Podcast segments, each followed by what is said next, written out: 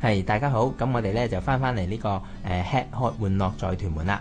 咁啊，咪前面有我啦，主持係啊彩地產 Wilson 啦。係，仲有我全喜地產阿 Yan，大家係好。啦，大家好。咁今日咧，我哋咧就會講講誒、呃一啲屯門區嘅食肆啊、嗯美食啊咁樣㗎。咁我哋推介乜嘢啊？Yan 我哋今次推介打冷，打冷啊？係啊誒係咪喺誒新墟嗰邊先係至新區最嗰多邊啊？，係啊，好多㗎，何福堂嗰邊咯。哦，係啊，係啊。咁多唔多去啊？你又我都都多嘅，其實 係咪有咩推介咧？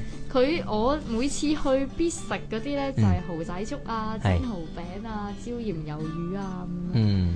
係啊，因為我咁都其實好講奇食誒誒、呃講食有咩食咧？咁其實都可能同一啲打冷檔啊嗯啊唔會話有太大嘅分別。係咁不過可能就話誒呢一個位置，譬如我哋講學福堂對面嘅啲食肆啦，咁其實就佢會誒好、多啦，聚晒喺呢兩條街入邊啊，咁係啊啊開嘅時間咧，亦都可能傍晚開到夜深啊，咁啊都有一定嘅客流咧啊會專登過去食啊。咁係啊，放咗工啊，係一大班同事去食都可以係，啊，係咪平啊？平啊，大約咩價錢啊？大約其實佢去到最平可能四廿零五萬蚊都有。嗯，即係誒一款嘅菜式就四十五十蚊到，咁係啊有一啲嗯，咁個唔好大環碟啊嗯境咯都環境咧，因為好多好多聽眾可能都未去過呢個位置啊咁樣嘅，係咁啊佢就誒、呃我自己去過咧，就去過上下層都去過嘅。嗯，咁地下嗰邊咧就誒、呃，當然係冇冷氣啦，露天係啦，露天嘅，嘅。係咁其實佢有上層嘅喎，係佢係每間店鋪隔離咧都可能會有一條樓梯上去咧，哦有冷氣喎上面，同埋有電視睇埋嘅喎。嗯嗯嗯，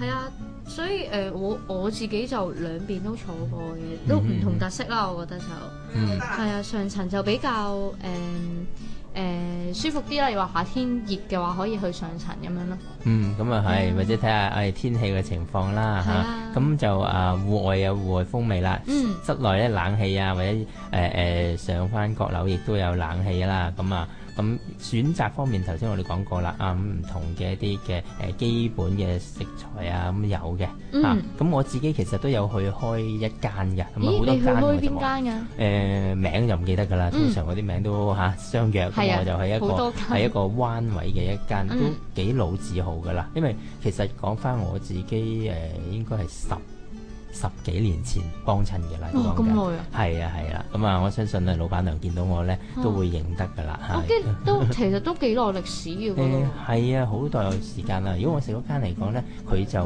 會係誒嗌小菜啊、嗯嗌海鮮啊都有嘅。咁啊，通常都會有有幾缸啊，啲魚啊，即係魚嗯啊、蝦蟹啊，咁都有啲海鮮喺度。喂，不過咁講喎，價錢我又唔覺得佢太平嘅喎。如果嗰間啊嗰間，嗯咁、但係話好唔好味咁當然啦，佢嘅咁我覺得誒、食都幾好味嘅。可能食海鮮啊，誒、呃我覺得係啊，其實海鮮唔知咪真係會貴啲嘅咧。係啊可能你話誒食一啲蝦咁海蝦咁樣誒誒、呃一碟咁，其實我唔知有幾大啊，好似接近一斤啦嗯咁，嗯但係喺誒誒百幾蚊啊咁樣嗯計。咁、當然啦，豐儉由人啦，嗰度咧誒有好好啲嘅嘢食，因為啲蝦咧好大隻，好生猛嘅。哇咁你哋話喂誒正啲、啊小菜啊，咁亦都好多。咁啊，嗯其實大家咧，如果有時間咧，佢都可以去揾一揾唔同嘅中意食嘅嘢啊。嗯咁誒頭先我講啦，打冷檔又有，小食又有，其實糖水鋪啊，喺嗰邊嚟講都好多嘅。咁、嗯都大家有時間嘅話咧，其實自己都可以過去睇一睇嘅係。約埋班 friend 啦，一齊去食下飯，又唔會太貴，又選擇多嗯，喎。係啊，所以都